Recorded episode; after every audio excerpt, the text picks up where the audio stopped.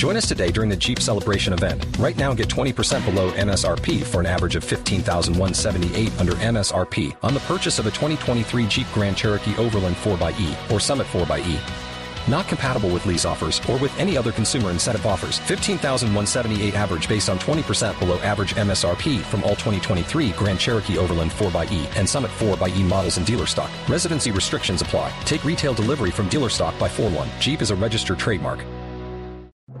El siguiente podcast tiene contenido exclusivamente diseñado para tu interés. Blue Radio, la alternativa.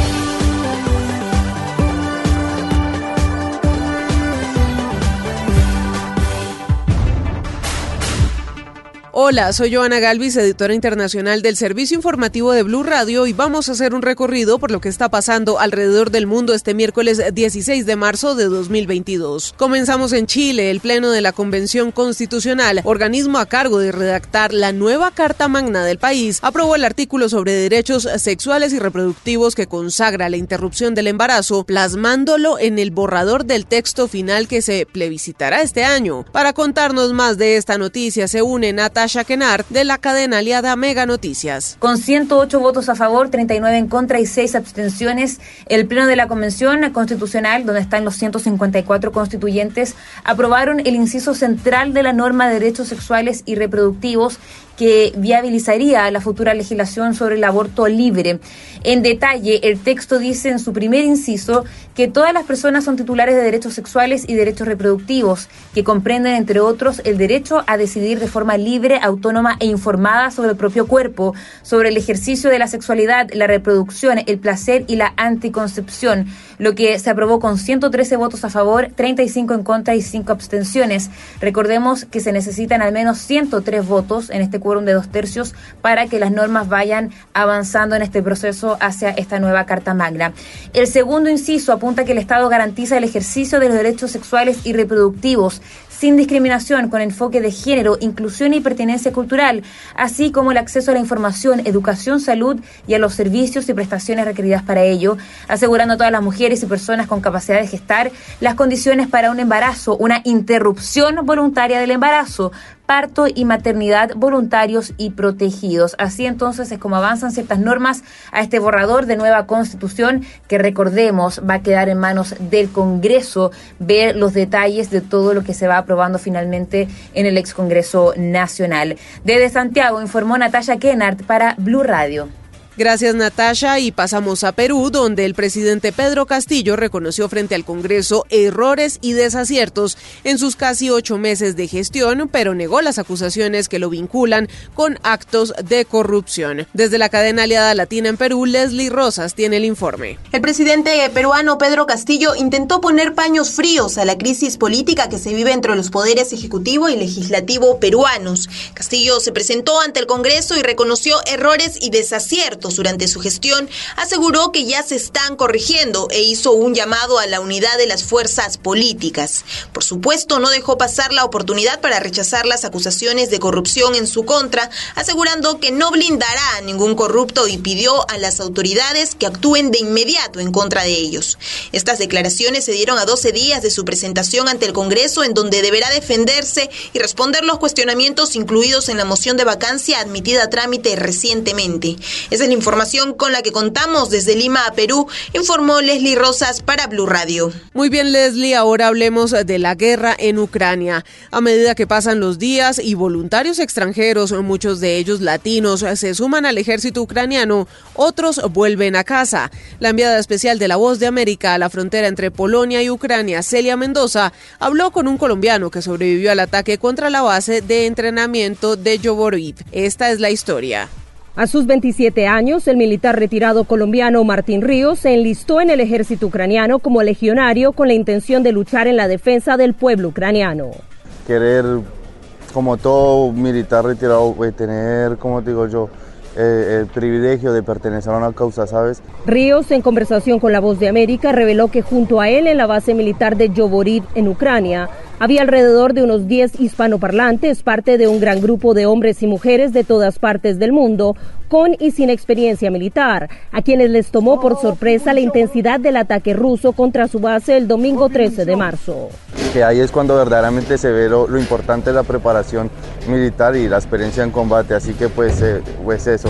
Pérez pues afortunadamente salió, yo fui uno de los últimos que salió del alojamiento y en el momento en el que yo salí del alojamiento sentí el, primer misilazo que fue el que me mandó contra un charco y ahí que un poco, fue solamente de segundos que quedé inconsciente. Aquí sargento primero Pérez. Presente. César Pérez, otro legionario de nacionalidad peruana, grabó durante el ataque que, según Ríos, duró alrededor de media hora. No veía la hora en el momento en el que me iba a estallar uno al lado, ¿sabes? Era súper, era impresionante, era algo impresionante haberlo vivido así. Entonces, pues que está clarísimo que no era la primera vez que entro a un conflicto, pero de esta magnitud ya, ya. Waiting on a tax return? Hopefully it ends up in your hands. Fraudulent tax returns due to identity theft increased by 30% in 2023. If you're in a bind this tax season, LifeLock can help. Our U.S.-based restoration specialists are experts dedicated to helping solve your identity theft issues and all LifeLock plans are backed by the Million Dollar Protection Package. So we'll reimburse you up to the limits of your plan if you lose money due to identity theft. Help protect your information this tax season with LifeLock. Save up to 25% your first year at LifeLock.com slash aware. Ya es otra cosa diferente que, que lo pone a reflexionar a uno. En este grupo de voluntarios se cuenta un ex militar estadounidense quien llegó a la capital ucraniana y se unió a las filas del ejército de ese país.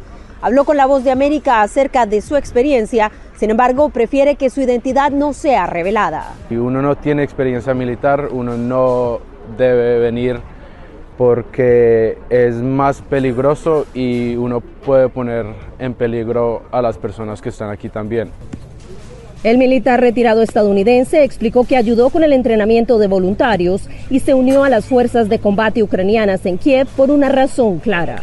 Uh, no me gustó lo que le estaba pasando a las personas de Ucrania y yo con el conocimiento militar y todo el entrenamiento que yo tengo, pues me lo puse encima que pues podía ayudar. Sin embargo, hoy estos dos hombres están camino a casa por diferentes razones, pero con la prioridad de ver a sus familias lejos de territorio ucraniano. Celia Mendoza, Voz de América, Córchova, Polonia y el presidente de Ucrania, Volodymyr Zelensky, pronunció uno de los más importantes discursos desde que comenzó la guerra con Rusia y lo hizo frente al Congreso de los Estados Unidos. Hablando en inglés, Zelensky pidió exclusión aérea y comparó lo que ocurre en Ucrania con lo que vivió la Unión Americana el 11 de septiembre de 2001, fecha en la que fueron atacadas las Torres Gemelas. Por su parte, Joe Biden anunció el envío de armamento antiaéreo, entre otras cosas. Carlos Arturo Albino en Washington. Washington. Lo que escuchan son los aplausos de los congresistas que de pie ovacionaron al presidente de Ucrania Volodymyr Zelensky, quien hizo su aparición en el Congreso de los Estados Unidos de manera virtual. El mandatario, que se ha convertido en un ícono de la resistencia a las agresiones rusas, estaba sentado en una silla vestido con una camiseta verde militar, color que no ha dejado de usar desde que inició el conflicto. Comparó lo que pasó en su país a lo ocurrido el 11 de septiembre de 2001 aquí en Estados Unidos durante el ataque terrorista. El discurso fue en ucraniano, excepto una parte que le habló el presidente de los Estados Unidos, Joe Biden. Zelensky le dijo a Biden, usted es el líder de su nación, le pido que sea el líder del mundo, porque ser líder del mundo es luchar por la paz. Gloria a Ucrania. Un poco más tarde, el presidente Biden autorizó 800 millones de dólares más en asistencia Habrá miles de toneladas de comida, medicina, habrá agua, dijo el presidente Biden, quien además resaltó que enviará defensas aéreas de largo alcance, incluyendo drones de ataques. Carlos, gracias. Más adelante regreso con usted. Mientras tanto, vamos con Enrique Rodríguez porque en el día 21 de la guerra en Ucrania, por primera vez una solución dialogada con Rusia parece más cercana, aunque el conflicto sigue azotando las principales ciudades de ese país. Enrique. Por primera vez en estos 21 días de guerra, hoy se ha abierto una ventana para la esperanza por las declaraciones que han llegado desde ambos bandos. Primero fue el presidente ucraniano Volodymyr Zelensky. Ucrania no es miembro de la OTAN, lo entendemos, pero también hemos escuchado que no podríamos unirnos. Esa es la verdad y hay que reconocerla. Esa renuncia explícita a entrar en la OTAN supone cumplir una de las principales peticiones realizadas por Rusia antes de esta guerra. La respuesta de Rusia no se ha hecho esperar y esta mañana el canciller Sergei Lavrov abrió otra rendija a una desescalada. Apuntando que está cerca de obtenerse un acuerdo con Ucrania sobre las garantías de seguridad y añadiendo posteriormente que el cambio en la retórica del presidente Zelensky y su nueva actitud sobre el ingreso de Ucrania en la OTAN se debe a que ahora el liderazgo del país evalúa la situación de manera más adecuada. Pero más allá de las mesas de diálogo, la guerra no cesa. Esta mañana Kiev, Mariupol, Odessa, Kharkov y la hasta hoy segura Zaporilla han padecido los intensos bombardeos del ejército ruso, que a falta de capacidad de despliegue y control pone en práctica una estrategia de destrucción masiva en el terreno ucraniano. Gracias Enrique y vuelvo con Carlos Arturo porque con usted hemos hecho seguimiento a la historia de Juana Redondo, fotoperiodista colombo-estadounidense herido en Ucrania por militares rusos en el mismo ataque en el que murió su colega Brent Renault. Usted habló con un amigo de Arredondo, ¿qué le dijo? ¿Cómo avanza la salud del fotógrafo?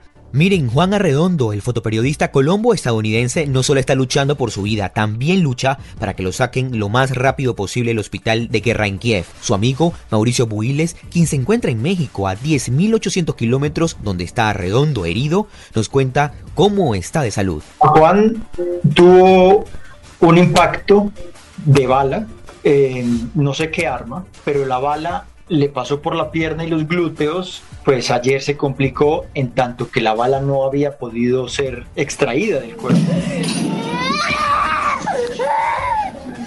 El fotoperiodista le contó a su amigo Builes cómo fueron esos minutos. Juan Arredondo se encontraba en el mismo carro que el colega Brent Renault cuando fueron atacados por fuerzas rusas. Lo que hace Juan es cuando impactan a Brent, que también impactan a Juan, Brent cae inmediatamente sobre el conductor. El impacto fue acá en la nuca en el cuello y, lo que hace Juan es tratar de taparle la herida para que, para que no se desangrara, pero ya Bren estaba despachado, es decir, él ya estaba privado. Amigos y familia de Juan, incluyendo la Universidad de Colombia, han llamado hasta el presidente Duque para que los ayuden en las gestiones y sacarlo de Ucrania, ciudad que está bajo ataque. Su mamá, quien está en Pereira, habla todos los días con Juan, es su único hijo y está implorando que sea evacuado del peligroso lugar. Y aunque este recorrido por el mundo se detiene por el momento, lo invito a seguir conectado con blurradio.com slash podcast para que esté bien informado y bien acompañado. Nos escuchamos luego. Escucha este y todos los programas de Blue Radio cuando quieras y sin interrupción en los podcasts de www.bluradio.com. Blue Radio, la alternativa. Every day we rise challenging ourselves to work for what we believe in. At U.S. Border Patrol, protecting our borders is more than a job, it's a calling. Agents answer the call, working together to keep our country and communities safe. If you're ready for a new mission, join U.S. Border Patrol and go beyond.